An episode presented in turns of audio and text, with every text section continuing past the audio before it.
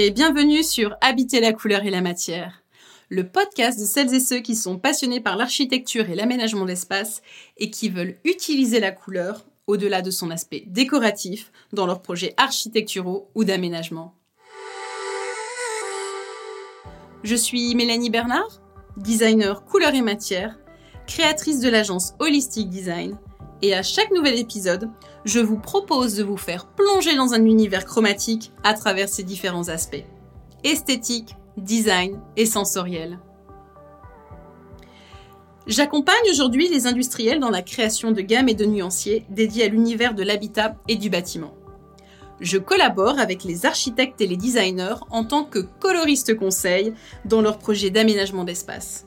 Et enfin, j'effectue de la recherche scientifique sur la couleur en collaboration avec les experts et laboratoires universitaires. C'est dans cette démarche globale d'accompagnement à la couleur qu'Holistic Design est devenu un centre de formation et j'organise régulièrement des sessions intra ou inter-entreprises pour partager mon expertise à ce sujet.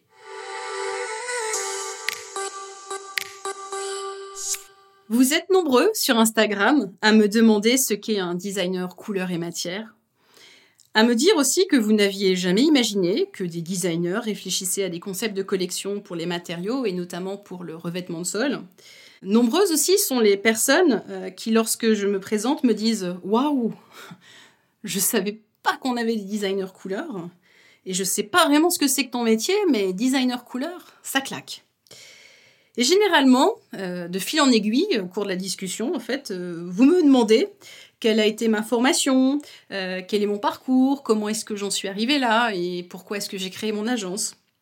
Du coup, je me suis dit que ça pouvait être intéressant de consacrer un épisode spécifique à ce métier de designer couleur que j'exerce depuis maintenant près de 18 ans.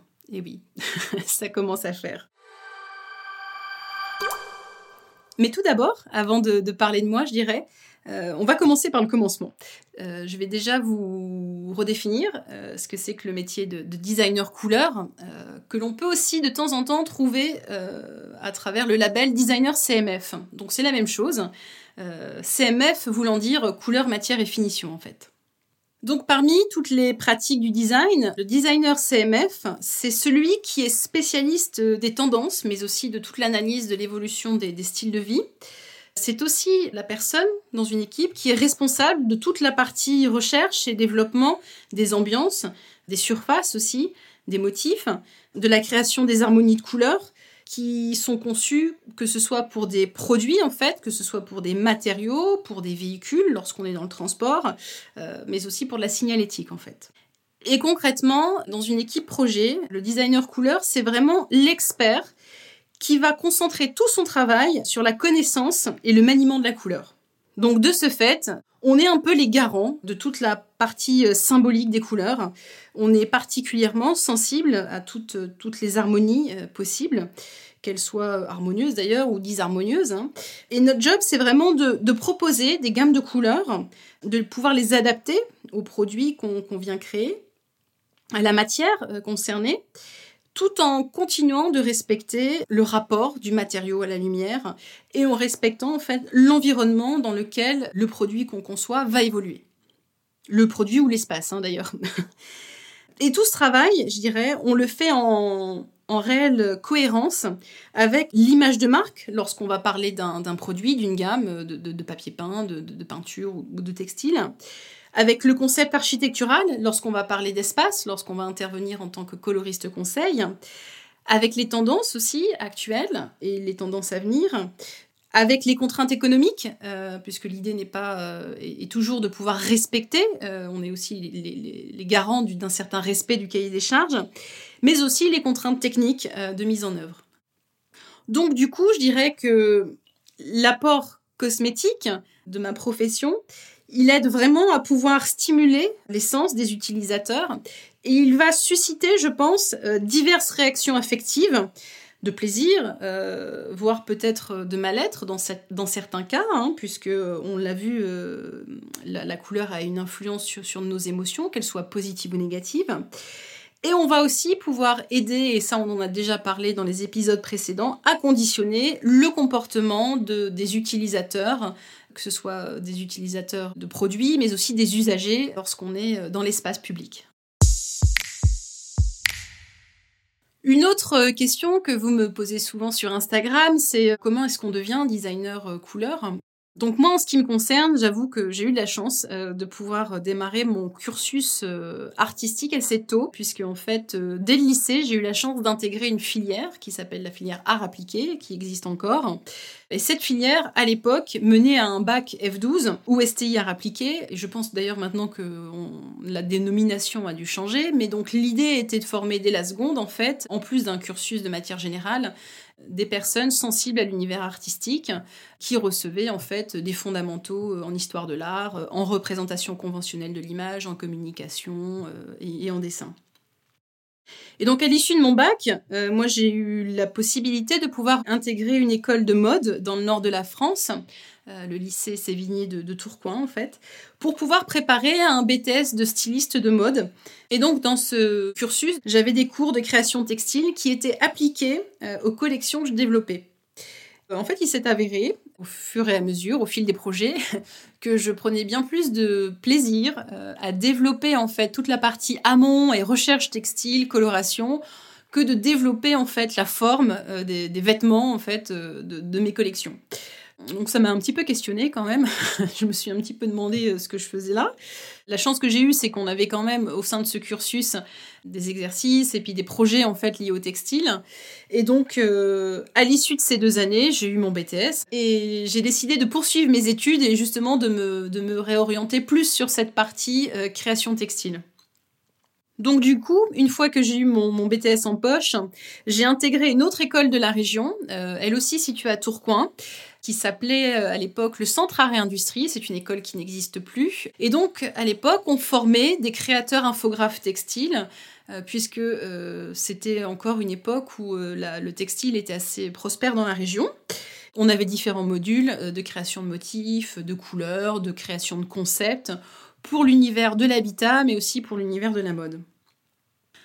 Et donc, à l'époque, on n'avait pas d'orientation particulière dans les projets, c'est-à-dire qu'on apprenait aussi bien à créer euh, des motifs et à faire des colorations pour l'univers de l'habillement que pour l'univers de l'ameublement. Et donc assez rapidement, euh, au fur et à mesure dans les projets, je me suis rendu compte que j'avais bien plus d'appétence pour l'univers de l'ameublement que pour euh, l'univers de, de l'habillement, une fois de plus. parce que moi, j'adore dessiner les grands motifs. En fait, voilà, j'ai besoin de place pour m'exprimer. Donc du coup, euh, l'ameublement faisait partie de mes sujets de prédilection puisqu'on travaillait effectivement sur des, très grands raccords, des très grands motifs pour du linge de lit, pour du linge de table, euh, pour du papier peint. Donc à chaque fois, j'avais beaucoup plus de place pour m'exprimer que par rapport à des collections qui auraient été dédiées à l'habillement. Et donc au cours de cette formation, je me suis vraiment euh, passionnée pour l'univers de la maison euh, et j'ai vraiment constitué tout mon book euh, autour de l'univers de l'habitat à travers des concepts destinés à de l'impression sur textile, au tissage, mais aussi à la maille.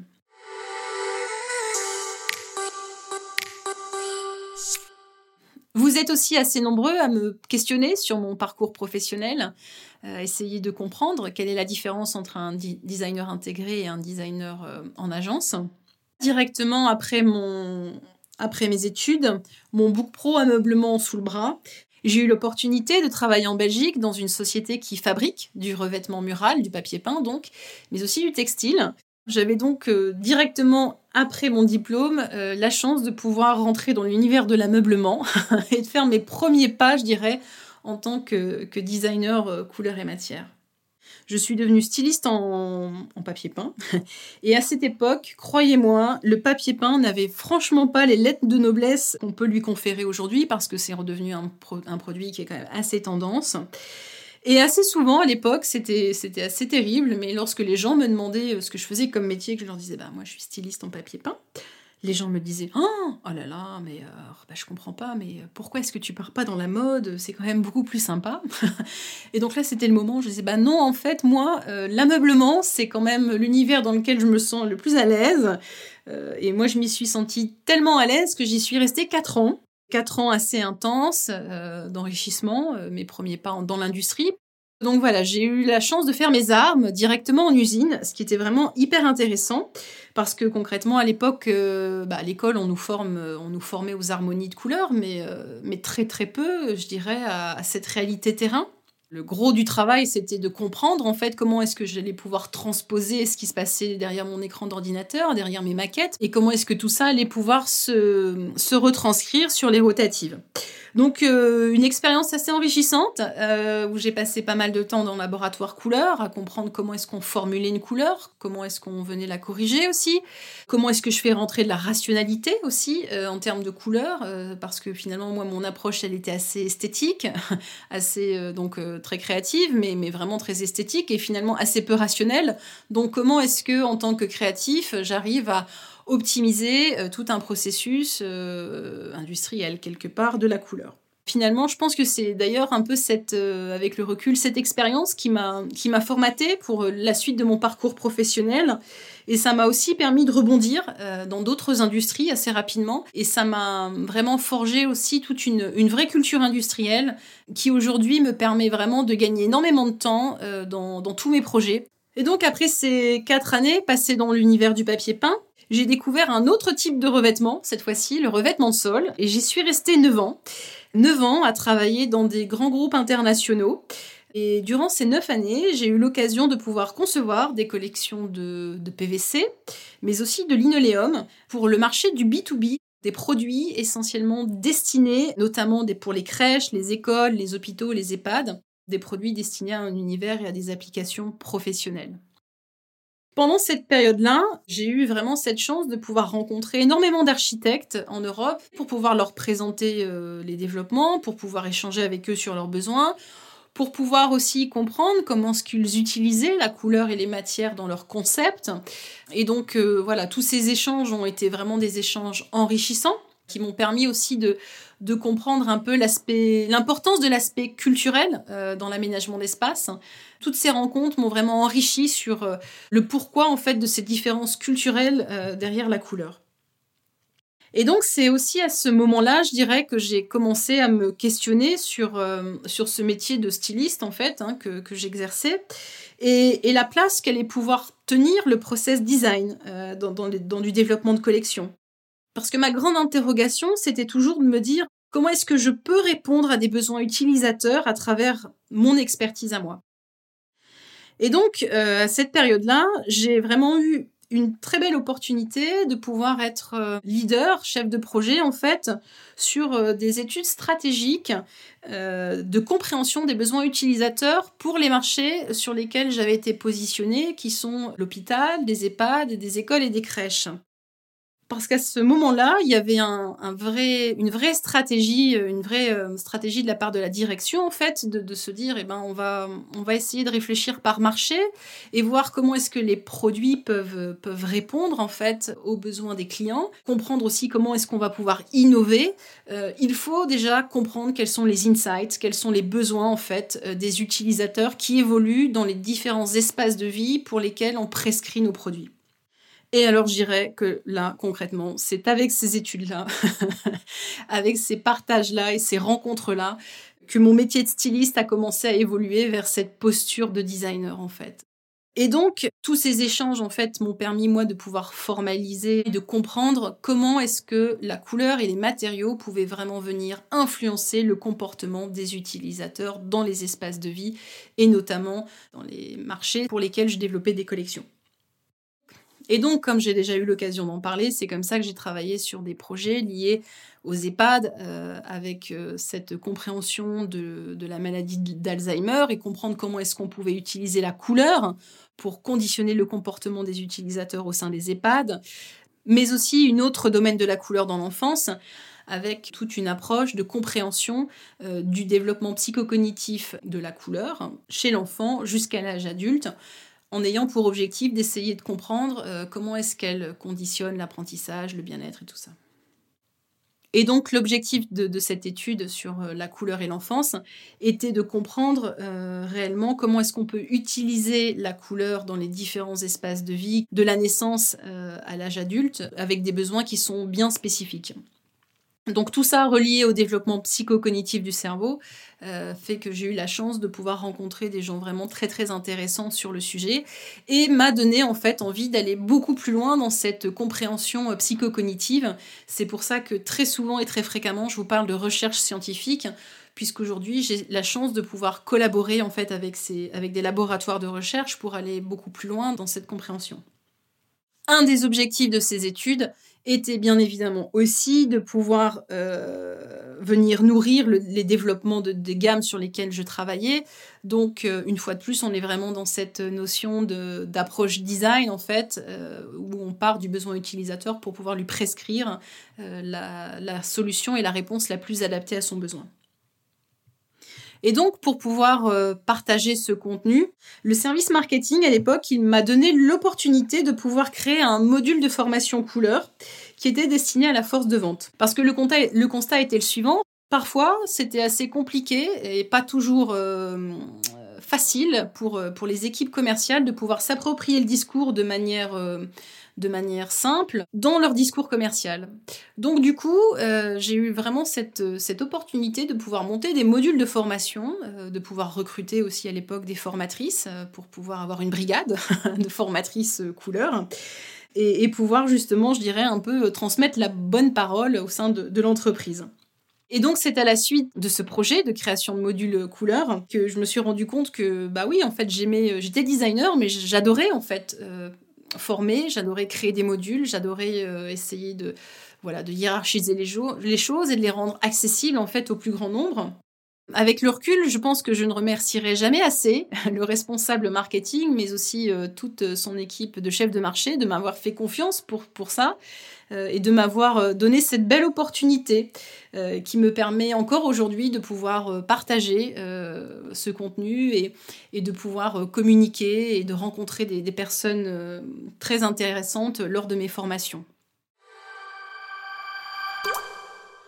Donc neuf années sont passées euh, au sein de cette industrie du revêtement de sol et là j'ai eu la chance euh, d'être sollicitée pour un nouveau challenge, toujours dans l'univers euh, de l'habitat, mais là du coup pour être responsable d'une équipe de design dans une industrie textile au savoir-faire qui est assez rare en France puisque c'est une société de tissage et donc dans cette société j'ai pu travailler et découvrir en fait réellement d'autres univers liés au domaine de l'habitat.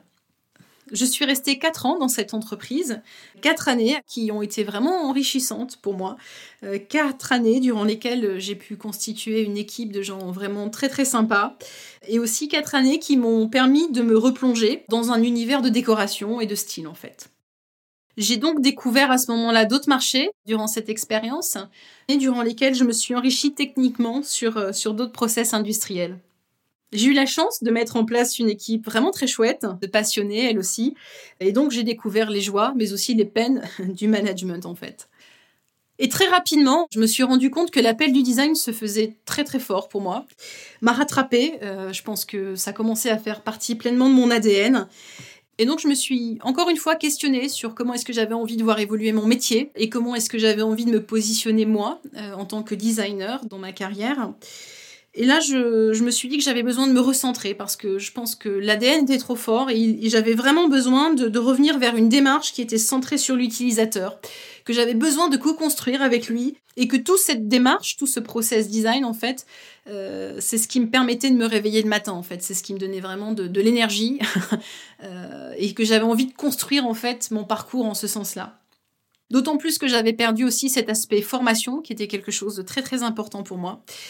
Et donc c'est pour ça que j'ai décidé en 2019 de créer ma propre agence de design, euh, Holistic Design, qui est, vous l'aurez compris, une agence de design globale dédiée à la couleur et aux matériaux. Et donc au sein de cette agence, comme je le dis toujours, euh, je, décline vraiment l'approche de couleur à travers, à travers un prisme complet puisque je l'aborde à travers une démarche style, une démarche déco donc, une démarche design, une démarche centrée utilisateur et une démarche scientifique puisque je passe énormément de temps à partager et à faire de la recherche sur la couleur avec des laboratoires. Et de ce fait, ça m'a permis en 2020 de lancer mon propre organisme de formation, Oli Couleur, et d'être moi-même un organisme de formation à la couleur pour pouvoir continuer de créer mes modules et partager avec vous toute mon expertise, tout ce que j'ai pu apprendre et tout ce que je suis en train d'apprendre et tout ce que je découvre jour après jour sur l'univers de la couleur.